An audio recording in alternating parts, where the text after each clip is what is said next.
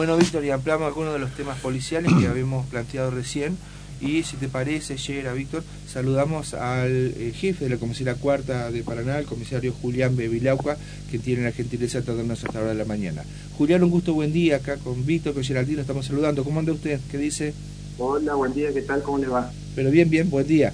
Bueno, eh, me imagino que un poco preocupado, pero también este, satisfecho con el trabajo de su personal, porque ayer este, eh, el impacto no debe haber sido grato tempranito. Eh, recibí la noticia de que un nuevo establecimiento educativo de la jurisdicción que usted tiene cobertura eh, le habían robado elementos de valor, pero bueno, la rápida investigación permitió aclarar en parte ese hecho delictivo. Sí, así es. Este, ayer a primera hora de la mañana, cuando personal de un establecimiento ahí de calle Pedro Centena eh, se hacen se hacen presentes en el lugar, este, bueno, contactan la, la faltante en un televisor en primera instancia, eh, por lo que se nos da aviso y bueno, al intervenir el personal con el personal de criminalística y demás, se procede a, a realizar una tarea investigativa eh, llegando de manera casi inmediata a un domicilio ahí a unos escasos eh, 100 metros, donde se pudo este, recuperar el elemento que había sido secuestrado, eh, perdón, sustraído. Claro. ¿De qué elemento estamos hablando, comisario? Estamos hablando de un televisor. Un televisor de la escuela. Así es. ¿Y por qué fueron ahí a ese domicilio directamente? Bueno, eh, el lugar este el lugar donde se produce el hecho es un, es un jardín y bueno nosotros ahí en la, en la zona tenemos una persona que está cumpliendo arresto domiciliario por violencia de género Ajá. y a su vez este lo tenemos implicado en varias causas del mismo tipo digamos que se lo ha imputado inclusive en el en el robo de, de distintos establecimientos educacionales entonces, por la cercanía, nosotros decidimos ir a este lugar, donde lo tenemos con prisión domiciliaria, y hablamos con el dueño de casa, porque le alquila una habitación en el fondo, eh, que nos da ingreso al domicilio, y bueno, ahí ahí que hallamos el, el elemento, digamos, que había sido robado.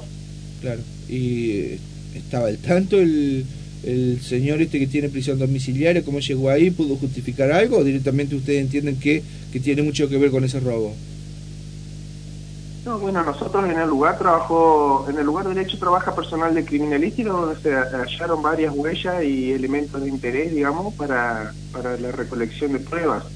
A su vez, eh, le, eh, al haber recuperado el televisor en el mismo domicilio donde se encuentra alojado este, este hombre con, con, con antecedentes de la misma característica, bueno, es una, una prueba fundamental, digamos, que todo Claro. será aportado a la Fiscalía.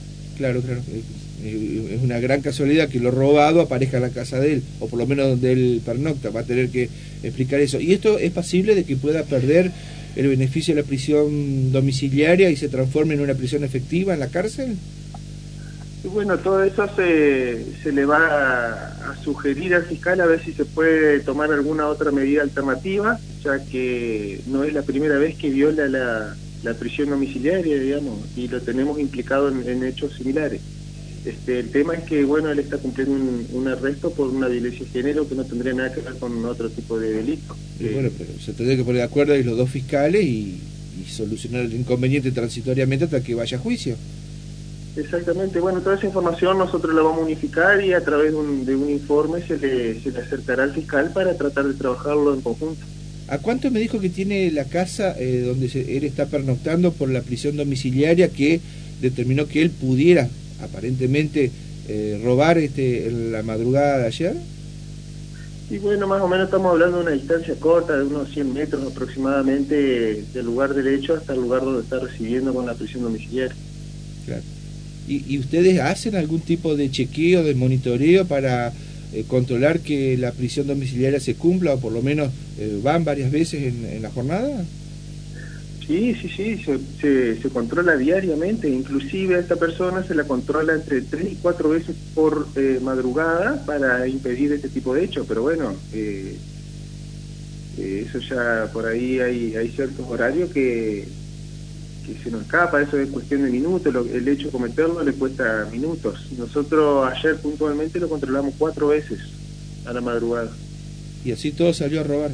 O por lo menos encontraron el televisor robado en la casa de él. Exactamente, por lo menos es la, prueba que tenemos que lo vincula, digamos. Claro. Eh, tobillera electrónica no tiene. No, eso no lo tiene aún. Podría haber sido otro mecanismo de seguridad que pudo haber impuesto la fiscalía, pero tampoco lo hizo. Otra medida, una medida alternativa, digamos. Claro, porque para los jueces, para las autoridades judiciales, y es entendible que sea así en el derecho, que uno es inocente hasta que se demuestre lo contrario a través de un juicio, en el mientras tanto eh, son bastante renuentes a enviar a, una persona a cumplir la prisión efectiva en la cárcel sin tener una condena. Un poco esa es la lógica del sistema jurídico argentino. Sí, esas cuestiones judiciales este, escapa ya lo que es la, la, policía. Nosotros lo que hacemos es aportarle todas las pruebas que recolectamos para que este, la fiscalía pueda trabajarlo y digamos reunir la mayor cantidad de, evidencia. Claro. Eh, es una persona joven, este, tiene algún problema. Eh, claro, tiene ¿Qué otros antecedentes tiene? Claro. Sí, esta, esta, esta persona tiene unos 28 años eh, y bueno, sí, nosotros lo tenemos implicado en diversos hechos, pero por lo menos en, tres establecimientos vinculados con, con, prueba fundamental, digamos, que lo, que lo imputa. Mm. Eh, ahora, si ha cometido otro hecho y le ha salido le ha salido bien, eso ya desconocemos. En tres establecimientos pues ya lo tenemos entre esta comisaría. O sea, perdón, perdón, perdón. ¿En, ¿En, el robo de tres establecimientos está implicado esta persona? Así es tres establecimientos que lo tenemos nosotros eh, legalmente imputados. ¿Se acuerdan de los establecimientos, comisario? Porque lo de ayer fue la escuela adventista, que, se la conoce así comúnmente, que es jurisdicción eh, de la cuarta. ¿Y las otras escuelas? Y bueno, hace unas semanas atrás se lo, se lo vinculó con, con el robo de unos elementos en la escuela Mañasco que es jurisdicción de comisaría décima, que también se reunió evidencia suficiente como para disputarlo. Y un tiempito atrás también estuvo vinculado a un establecimiento acá en calle 3 de febrero. Ajá, ¿esa era la Martín Lutero? Así es, que también hubo evidencia suficiente como para, para poder imputarlo. Y bueno, ahora este de ayer. ¿El modus operandi cuál es? Eh, ¿Rompe para ingresar o, cómo hace? Porque ayer me, pongo en lugares de, este delincuente, con prisión domiciliaria, así todo, se va, se debe ir por el fondo, me imagino, porque eh, me parece que es la forma de, poder ingresar más fácil. Eh, se va por el fondo y luego, ¿cómo, ingresa a la escuela? ¿No, no tenía medida de seguridad? Eh, claro, bueno, eh, el ingreso a los lugares los hace buscando alguna facilidad que, pueda llegar a obtener eh, a través de trepando los tapiales, los techos y bueno, puntualmente en el caso de ayer una ventana de una ventana que está en la parte trasera y no tenía una medida de seguridad, pero en fin era una, una ventana trasera que no estaba a simple vista, así que el modo grande de este muchacho es, treparse y caminar por los techos y los tapiales, digamos, llegando al lugar que le interesa. Bueno. ¿Y hoy está, este hombre sigue, eh, está detenido en la alcaldía o sigue con la prisión domiciliaria? No, no. Eh, eh a esta hora de la mañana, ¿dónde está? Está en el domicilio cumpliendo la domiciliaria. Ah, el fiscal dispuso que, si bien le encontraron el televisor en la casa, eh, siga con la prisión domiciliaria. Sí, hasta el momento sí. Bueno, ¿ustedes cuándo van a acercar los informes? Esto para eh, solicitarle al fiscal que reanalice la situación de este hombre. Y posiblemente entre hoy y mañana, una vez que tengamos unificadas todas las causas y bueno, seamos claros, digamos, en toda la información que tenemos que acercarle al fiscal para que pueda trabajarlo. Claro, claro, claro. Eh, no sé si ustedes seguramente se reúnen a diario con los otros jefes de las comisarías.